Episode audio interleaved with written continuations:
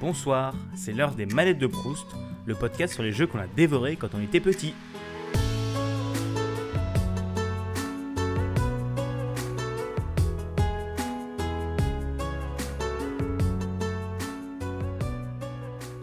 Bonjour à tous, bienvenue pour ce 22e épisode des manettes de Proust.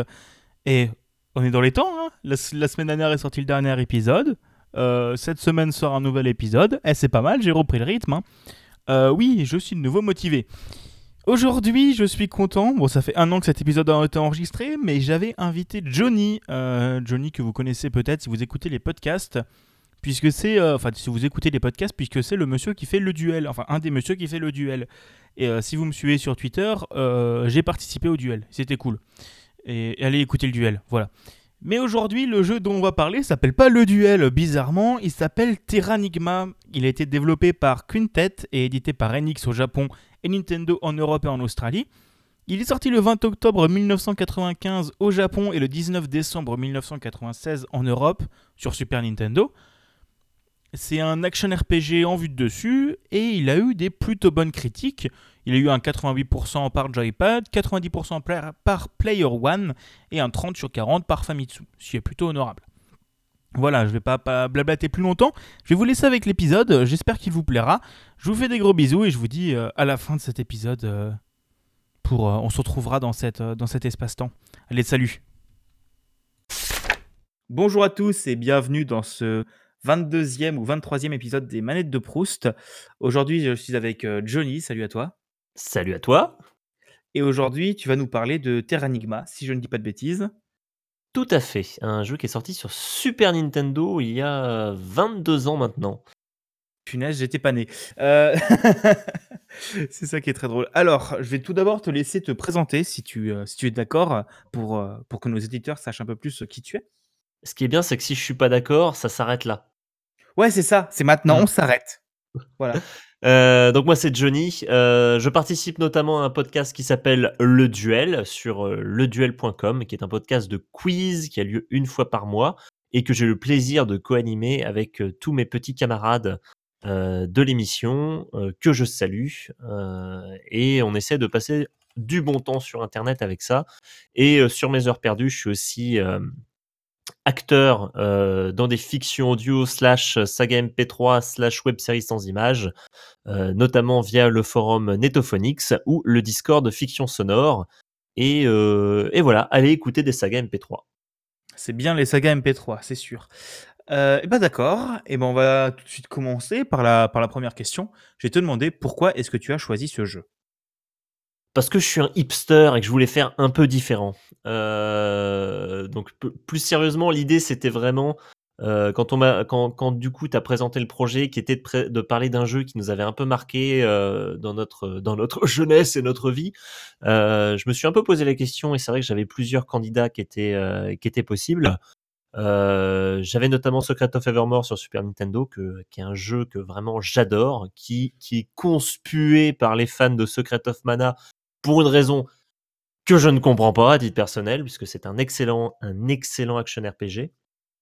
Euh, Il y avait aussi quelques jeux qui pouvaient être euh, plus intéressants, un peu plus modernes euh, sur, PlayStation ou sur PS2 euh, qui, pouvaient, qui pouvaient correspondre. Mais je me suis finalement porté sur Terranigma parce que c'est un jeu auquel j'ai beaucoup joué, que j'ai fini à plusieurs reprises et que finalement, euh, finalement, je me suis dit que j'allais faire un peu original en le proposant, puisque je trouvais que c'est un, je trouve que c'est un jeu qui n'est pas suffisamment estimé euh, de par, euh, de par ses qualités.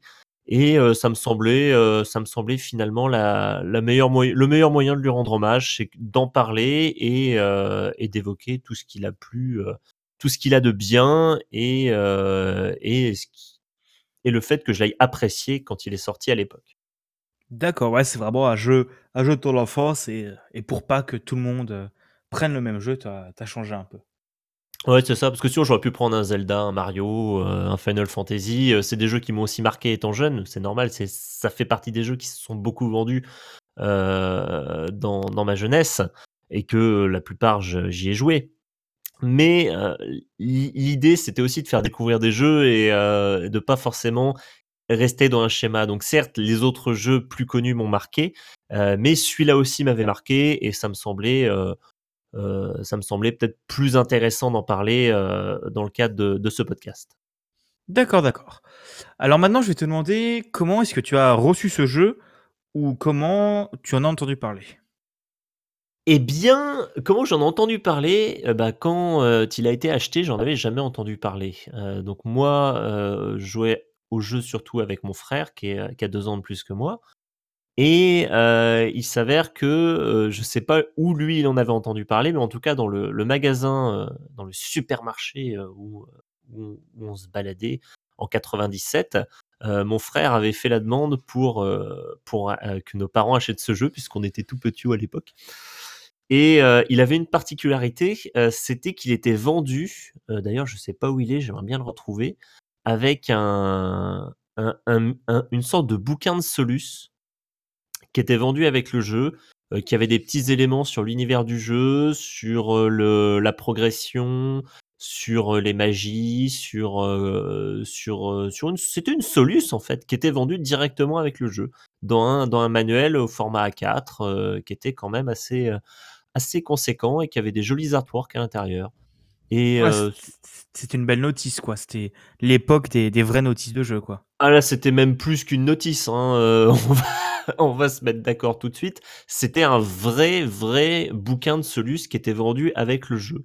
Je crois que Secret of Evermore dont j'ai parlé plus tôt, heu, avait eu un peu le même, le même, le même système. Il y avait un petit bouquin, enfin un petit, hein, il y avait un bouquin de Solus qui était vendu avec. Heu, donc voilà, ça avait un peu tapé dans l'œil. Et puis le jeu est sorti en 97 en Europe. Heu, nous, on n'avait pas encore à l'époque de PlayStation ou de Nintendo 64 et heu et c'est vrai qu'un jeu Super NES qui sortait à cette époque-là, c'était quand même un parce qu'on était vraiment là, c'était même plus la fin de vie de la Super NES, hein, c'était quand même le là, on était en soins palliatifs, hein, quand même, hein, on va pas se on va pas se le cacher. Et c'était quand même un petit événement et heu et finalement, c'est comme ça qu'on s'est, qu'on a eu le jeu à ce moment-là, c'est-à-dire en chouinant très fort auprès des parents. Ah, la classique, hein, quand tu es un gosse et que tu veux un jeu, heu, Mmh. qu'est-ce que tu fais? Tu sais comment faire pression à tes parents, quoi. Voilà, mais moi, j'avais aucune idée de ce qu'était le jeu au moment où, il a été acheté. Peut-être que mon frère le savait, je lui ai jamais posé la question, peut-être qu'il l'avait vu dans un magazine, mais moi, je je connaissais pas du tout ce jeu. D'accord, ouais, c'était c'était plutôt, heu, il te l'est tombé dans les mains parce que ton frangin l'avait acheté, quoi. Enfin, avait tanné tes parents pour l'acheter, quoi. C'est un peu ça, je pense, ouais.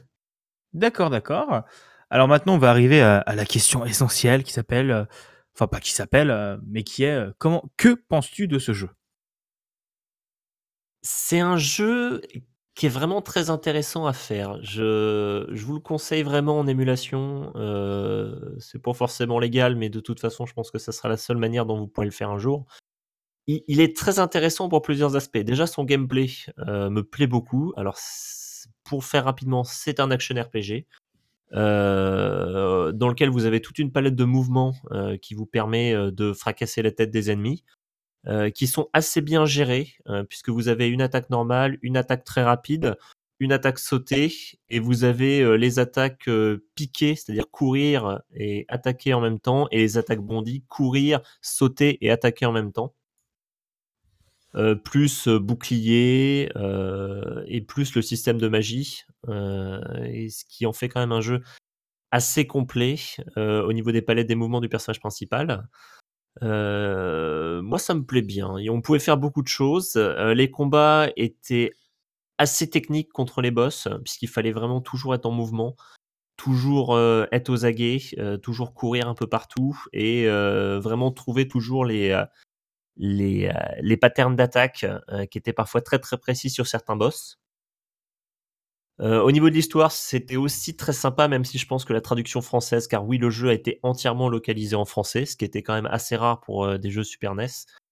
Le jeu était en français, par contre, je pense que la trad a charcuté quelques éléments de l'histoire parce qu'il y a quelques trucs que je trouve encore aujourd'hui assez obscurs, mais globalement, il y avait une histoire qui était très intéressante, sur, heu, une bataille entre la lumière, les ténèbres, le fait que tous les continents de la Terre ont été submergés et que toi, le héros, en tant qu'habitant, heu, du monde souterrain, tu te retrouves au début du jeu à essayer de les de restaurer les continents et ensuite tu vas sur Terre parce que la Terre finalement c'est la Terre qu'on connaît avec l'Amérique, l'Europe, l'Afrique, etc.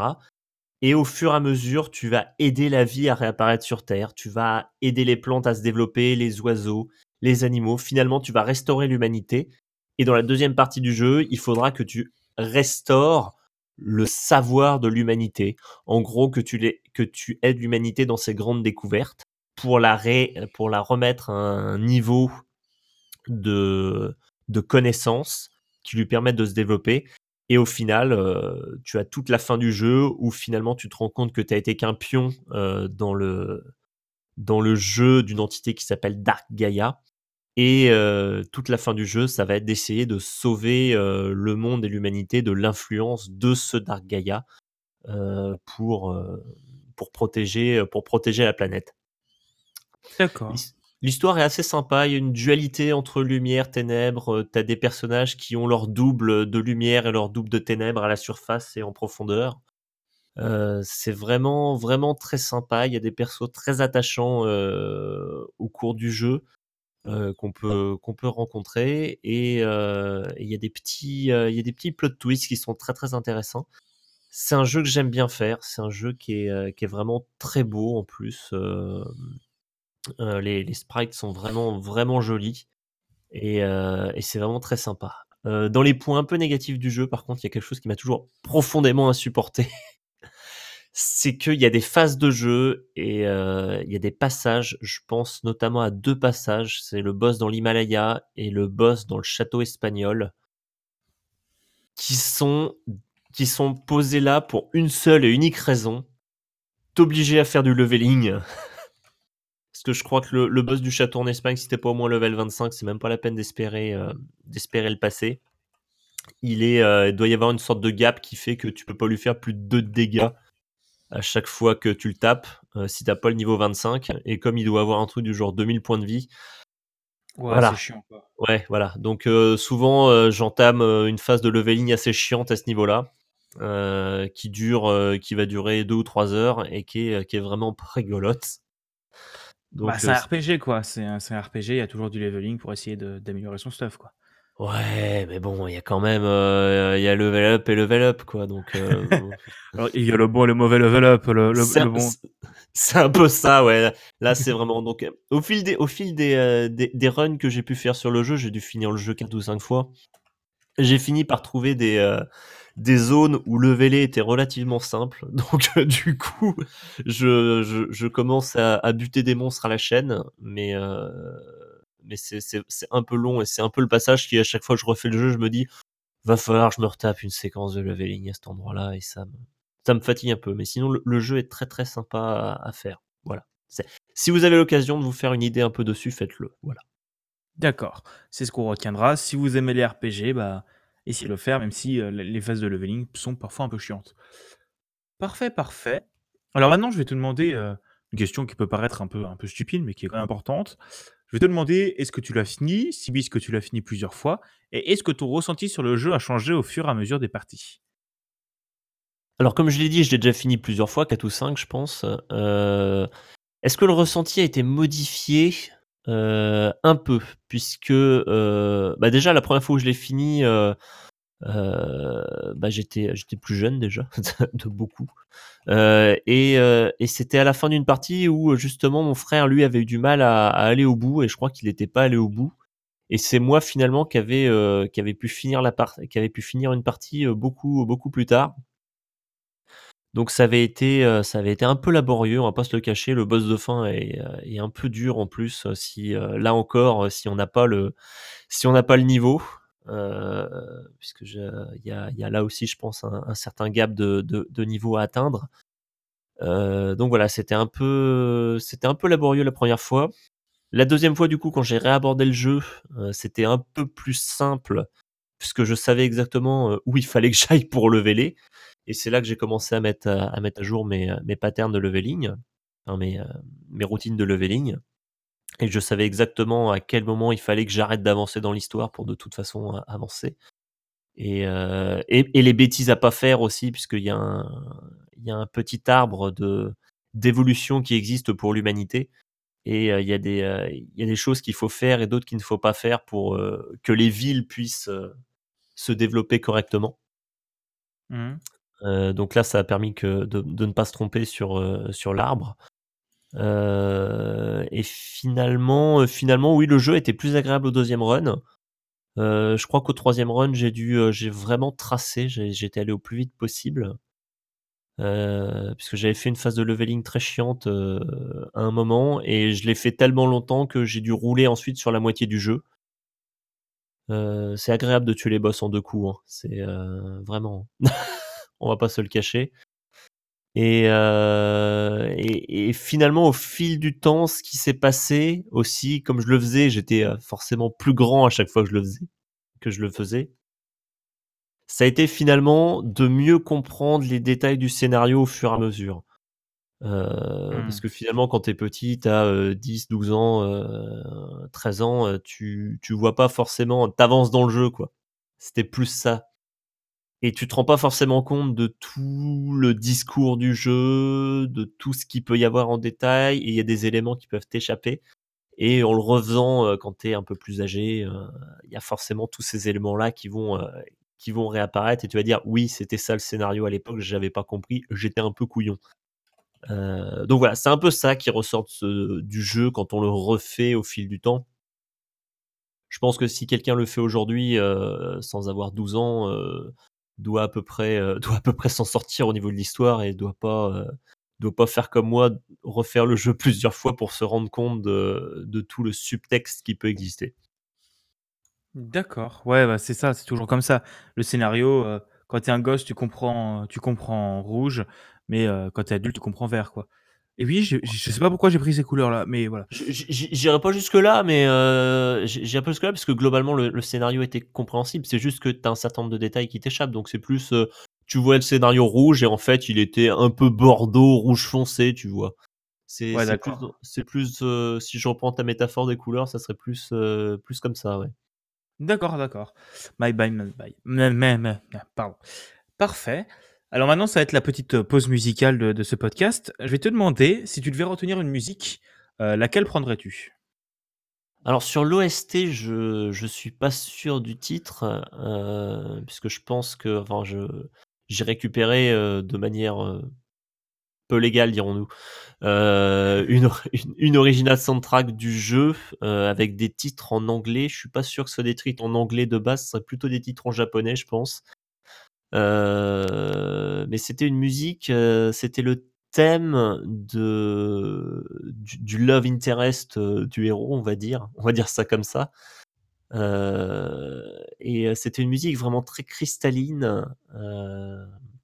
Que j'aimais bien dans le jeu et à chaque fois qu'elle qu'elle apparaissait, c'était plutôt le, c'était plutôt dans des scènes un peu, pas forcément dramatiques, mais où tu retrouvais un peu le, le, ce love interest et, euh, et, moi je l'aimais bien. C'est une musique qui, est- qui, est, euh, qui fait un truc du genre ta ta ta ta ta ta ta na, na. Voilà, c'est très, c'est très mélodieux, c'est très calme.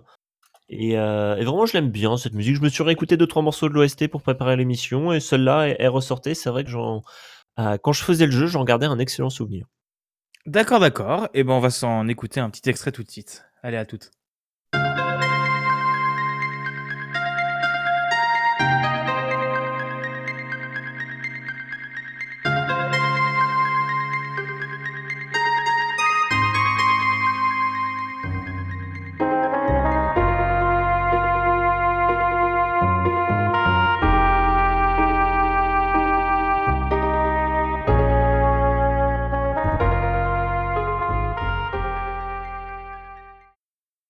Voilà, en espérant que cette, heu, petite pause musicale vous aura plu et que vous ayez aimé la musique, puisque c'est toujours cool d'avoir un petit peu de musique qui passe au milieu, ça détend.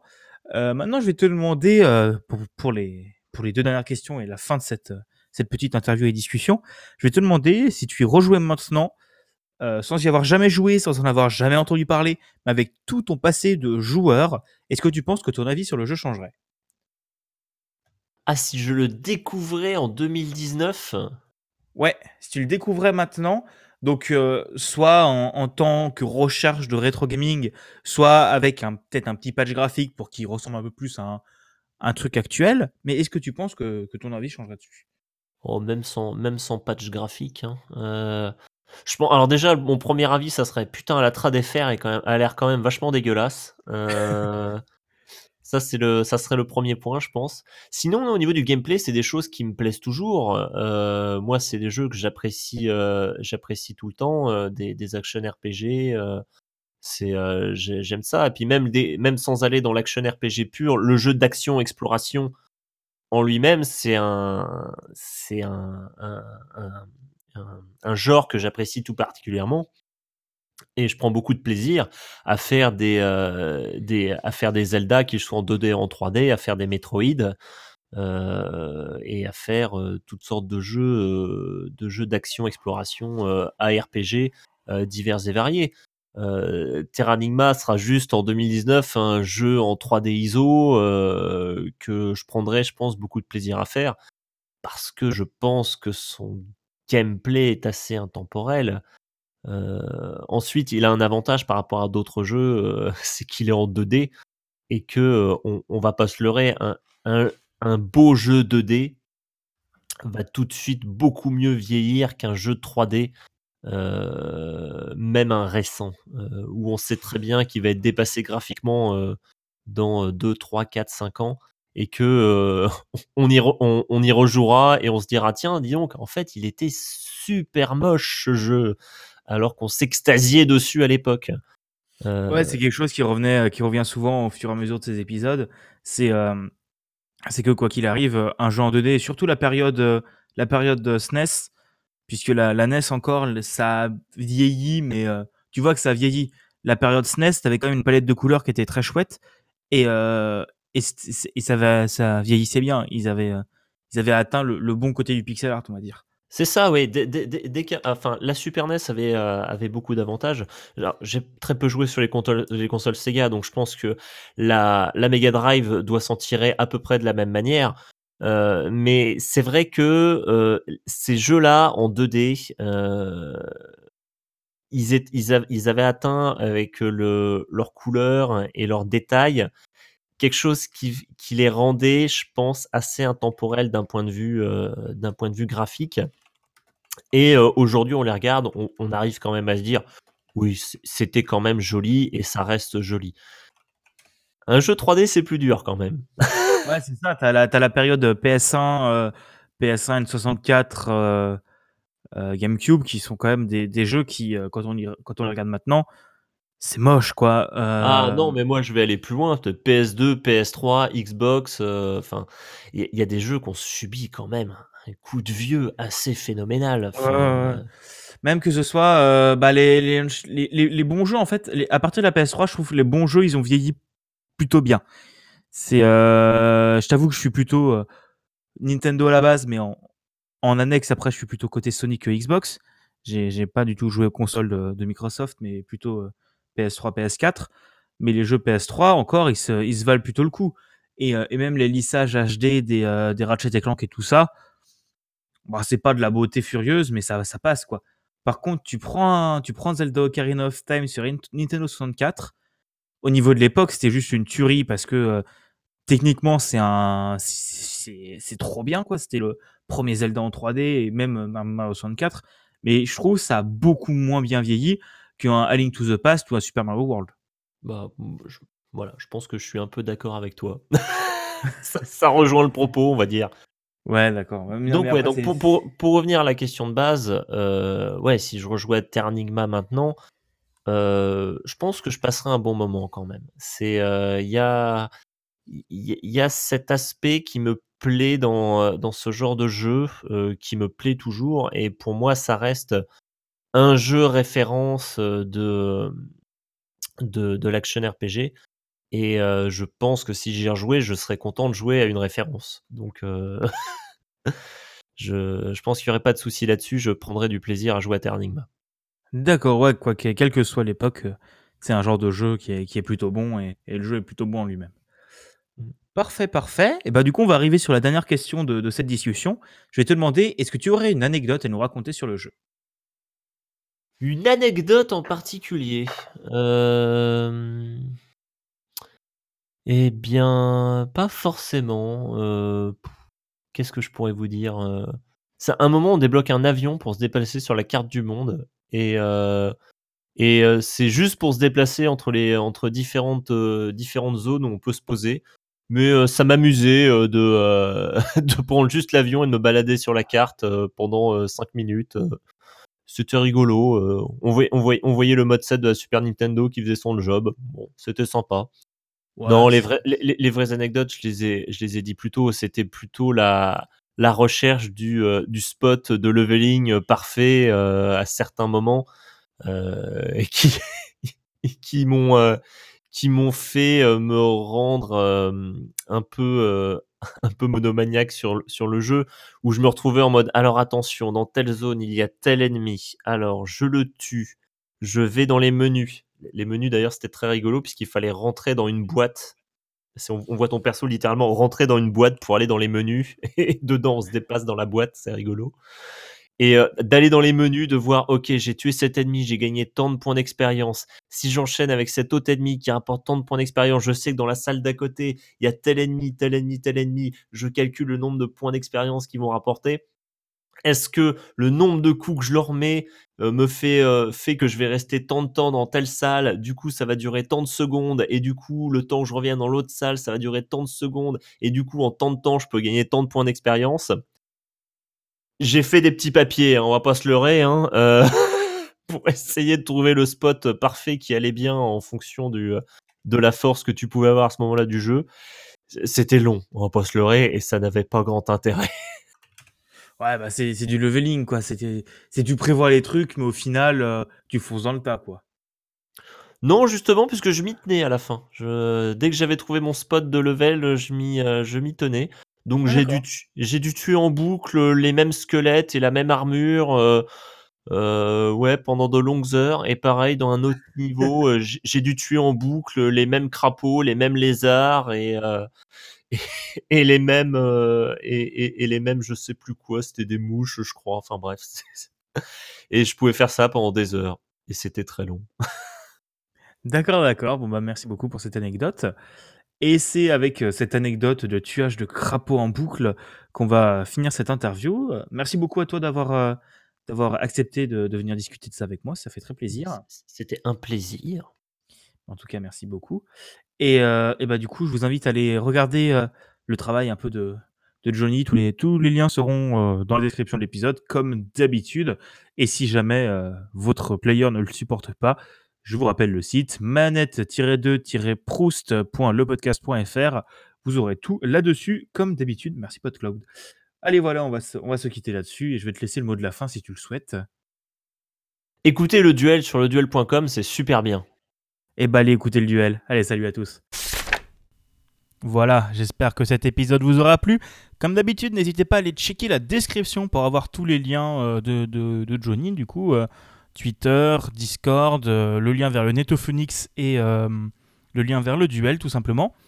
Merci encore d'avoir écouté. On se retrouve la semaine prochaine pour le 23e et dernier épisode que j'avais enregistré d'avance pour les manettes de Proust. Ce ne sera pas le dernier épisode de la saison parce que je compte encore enregistrer deux épisodes un peu spéciaux qui me tiennent assez à cœur, mais euh, vous verrez en temps et en heure, hein, on va dire ça comme ça. Et euh, de toute façon, j'ai déjà peut-être quelques idées pour reprendre le format et plus l'adapter dans des formats qui m'intéressent pour la rentrée. Euh, on verra bien, je vais essayer de préparer ça et on s'en reparlera de toute façon à la rentrée. Je vais, je vais voir pour organiser ça. Allez, salut tout le monde, merci d'avoir écouté. Comme d'habitude, n'hésitez pas à vous abonner au podcast. Allez, ciao tout le monde.